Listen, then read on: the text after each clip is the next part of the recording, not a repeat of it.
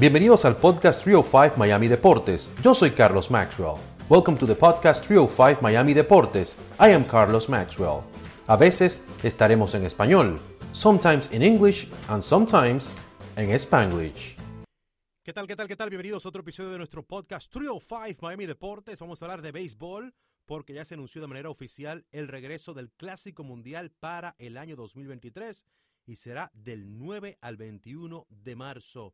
Las sedes serán, señores, Tokio, Taiwán, Phoenix y Miami. El Lone Depot Park, señores, aquí en Miami tendrá una gran participación, la casa de los Miami Marlins, porque se convertirá en el primer estadio que tendrá las tres rondas del torneo.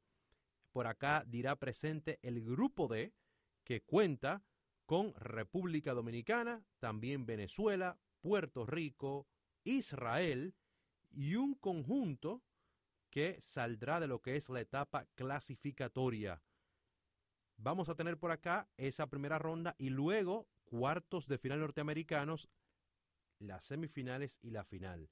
Hablamos para este episodio con el director de promociones de los Miami Marlins, Juan Martínez, para hablar de este torneo y de otras cosas que tienen también otros eventos los Miami Marlins en el estadio de la Pequeña Habana, el Lone Depot Park. Aquí la conversación con Juanito. Juan Martínez, director de promociones de los Miami Marlins. Bienvenido aquí a Telemundo 51, Juanito. Gracias, Carlos, por la invitación y un, placer compartir contigo.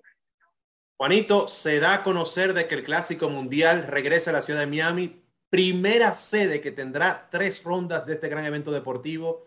Háblame un poquito del significado de esto para los Marlins y para nuestra ciudad y un poquito si quieres hablar también de lo que será este clásico. Tremendo orgullo para nosotros aquí en Miami ser la sede eh, de, todas las rondas del Clásico Mundial que viene eh, próximamente en marzo del 11 al 21 aquí en Miami. Eh, un honor de celebrar el béisbol y los países que vienen y van a estar participando.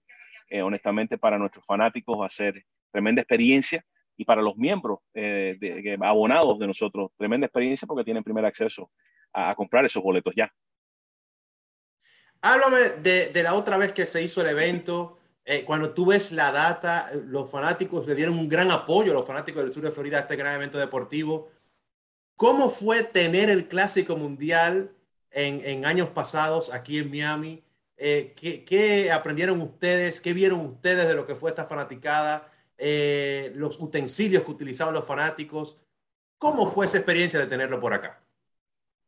fue una experiencia increíble, inolvidable. Yo creo que todos que estuvieron aquí, eh, ya que fue la asistencia más grande en la historia de Lone Depot Park para un juego de béisbol, más de 40 mil fanáticos de un estadio que apenas solamente tiene 38 mil butacas, eh, una, una energía, un ambiente eléctrico, ese juego de República Dominicana, Estados Unidos, ese sábado por la noche aquí eh, para muchos de nosotros fue el juego de béisbol eh, más eh, apasionado, más increíble que hemos visto, más allá de series mundiales, de juegos de estrellas, una, una cosa inolvidable. Y, y, vimos lo que es la pasión por el béisbol en la comunidad dominicana, en la comunidad caribeña aquí, que también vimos Colombia jugar aquí en Miami, y anterior de eso, Puerto Rico ha jugado, Venezuela, de, en fin, nuestras comunidades eh, llegaron a ver sus mejores estrellas, sus más grandes estrellas,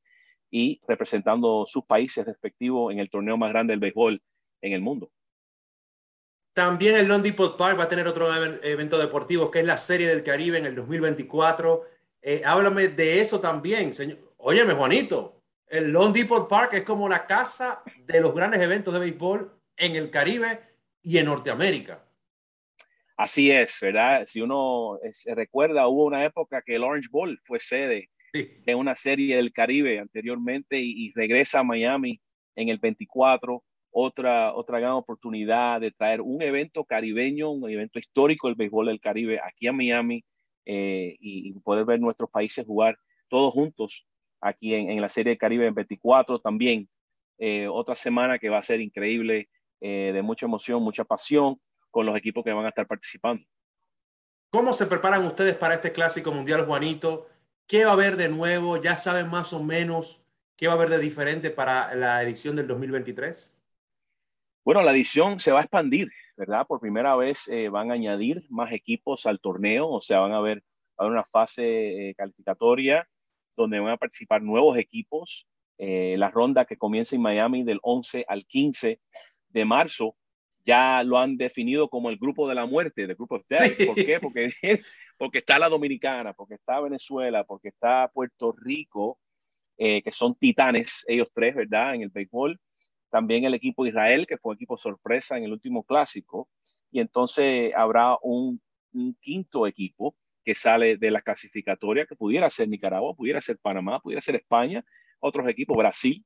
Eh, o sea, formidable el grupo eh, que comienza aquí el torneo y después dos de ese grupo se quedan aquí, después vienen eh, del próximo grupo que es como que es Estados Unidos, México, Colombia, Canadá, en fin, increíble lo que viene a Miami, para nosotros el mejor bracket para comenzar, para el fanático, saber que va a haber a los tres mejores equipos de Latinoamérica en una ronda aquí para comenzar, es increíble el comienzo. Algo importante también, Juanito, es que estuvieron en el Depot Park la, la noche de la herencia japonesa. Shohei Otani estuvo presente por acá en Miami. ¿Qué otros eventos vienen próximamente en el Depot Park y con los Miami Marlins? Bueno, eh, tenemos próximamente, este, este próximo 16 eh, de julio, la celebración de la herencia nicaragüense. Después, a fin de mes, celebraremos la herencia puertorriqueña el día 30 aquí contra los Mets. Eh, después de eso, en agosto, la noche de la herencia dominicana. Después la noche venezolana, más adelante la noche de la herencia colombiana, en fin, las noches de herencia y celebraciones eh, siguen eh, coincidiendo con este anuncio de, del Clásico Mundial y animando lo que son esas comunidades que celebren su cultura aquí con nosotros en el juego de los Marlins en Long Depot Park en sus días y también con vistas hacia el 2023 para el Clásico aquí en Miami. Muchísimas gracias, Juanito, por tu tiempo. Se te agradece. Y si tienes algo más que cargar a la fanaticada, dale para allá.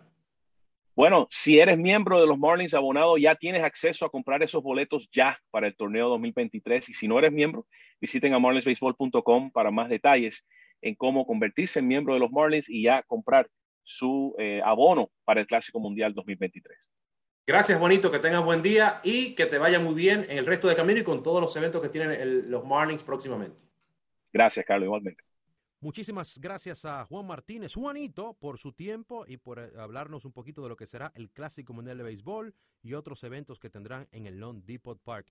El equipo de Cuba, que muchas personas han preguntado, estará jugando en lo que es el estadio en Taichung, Taiwán. Así que Cuba iniciará su participación en el continente asiático. Otro tema que tenemos que tocar por aquí en este episodio es que al momento de grabarlo, Señores, Sandy Alcántara con efectividad de 1.82, 9 victorias y se encamina a ser uno de los fuertes candidatos para el premio Sayón de la Liga Nacional. Y esperemos también que pueda decir presente, ya sea como abridor o como relevista, pedimos que sea como abridor, por supuesto, en el juego de estrellas el All Muchas gracias por haber escuchado este episodio de Trio 5 Miami Deportes. Until next time.